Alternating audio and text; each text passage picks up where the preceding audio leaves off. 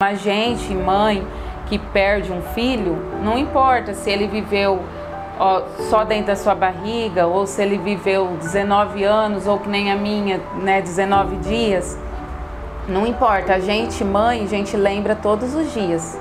Todos os dias eu lembro da Estela. O que fez eu estar tá de pé foi primeiramente a presença de Deus. Deus assim foi o meu consolo, né? Os laços foi o meu refúgio, Deus foi o meu consolo.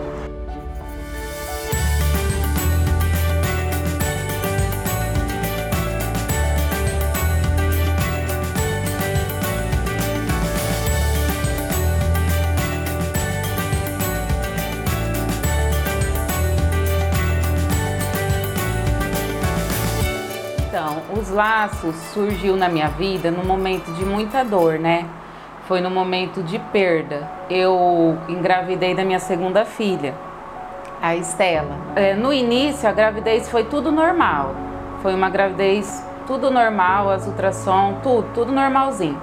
No quinto mês de gestação, eu fui fazer aquela morfológica e foi lá que eu descobri que a Estela nasceria com algumas anomalias, né? É, que seria no cérebro, no rim e automaticamente no coraçãozinho por causa desse probleminha no cérebro, né? Isso foi no quinto mês de gestação. Daí, desde então, começou a minha luta. Indo para médico, os médicos falando que a minha filha ia viver um dia só. Eu sempre com muita fé em Deus. E em momento algum da minha vida, eu deixei assim de adorar a Deus ou de questionar o porquê Deus estava permitindo aquilo na minha vida. Daí a Estela nasceu, a gente sempre acreditando com fé em Deus, buscando a Deus, pedindo a Deus um milagre né, na vida da Estela. E infelizmente a vontade de Deus foi outra, levar a Estela, né? E daí ela, ela viveu apenas 19 dias e foi quando eu me vi só, sozinha em casa. E sempre orando muito a Deus e pedindo para Deus, eu precisava de algo para mim é, interter a minha mente, sabe? Mexer a minha cabeça. E daí foi quando um dia eu estava guardando umas roupinhas da minha primeira filha, Rebeca, e eu abri a gaveta da cômoda e eu vi os laços que eu comprava para ela, porque eu sempre gostei muito de colocar lacinho nela, né? E daí eu olhei aqueles laços na, na gaveta e pensei comigo, será que é difícil de fazer?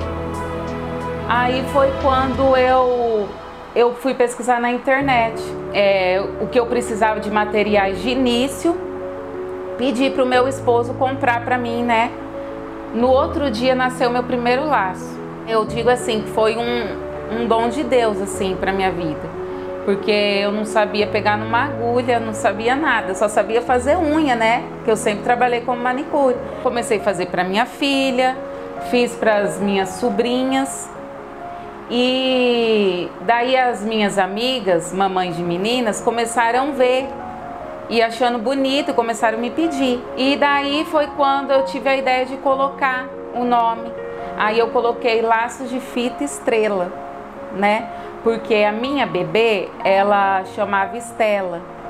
E Estela significa estrela.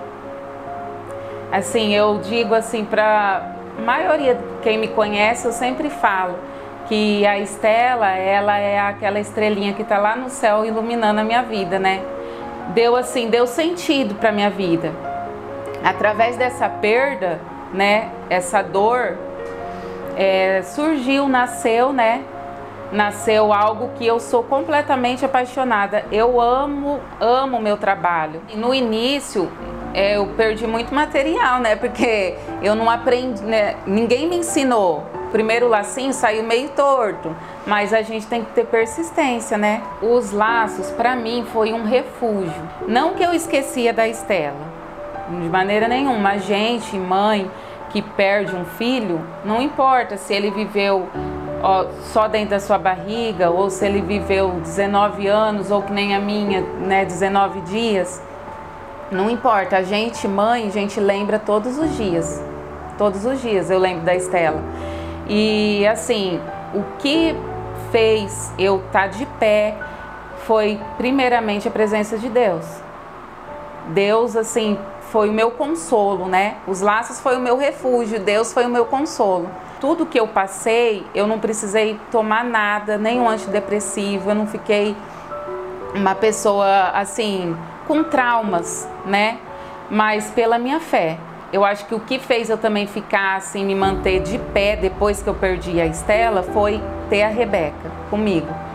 Ela, ela é uma menina assim meiga, uma menina doce, é, simpática, né?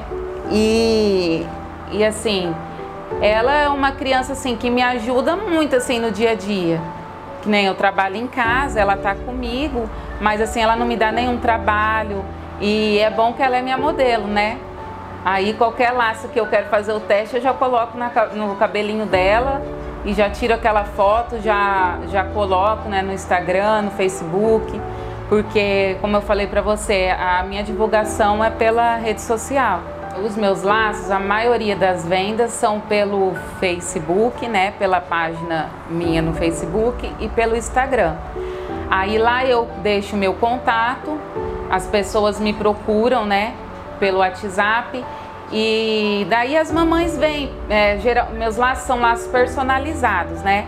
É, dificilmente uma vai ter igual a outra porque assim as mamães entram em contato comigo, é, pedem a cor, o modelinho, o aplique, ou para aniversário, para casamento, ou para festa. Então a gente tenta assim se aproximar o mais perto possível daquilo que a mamãe espera, né?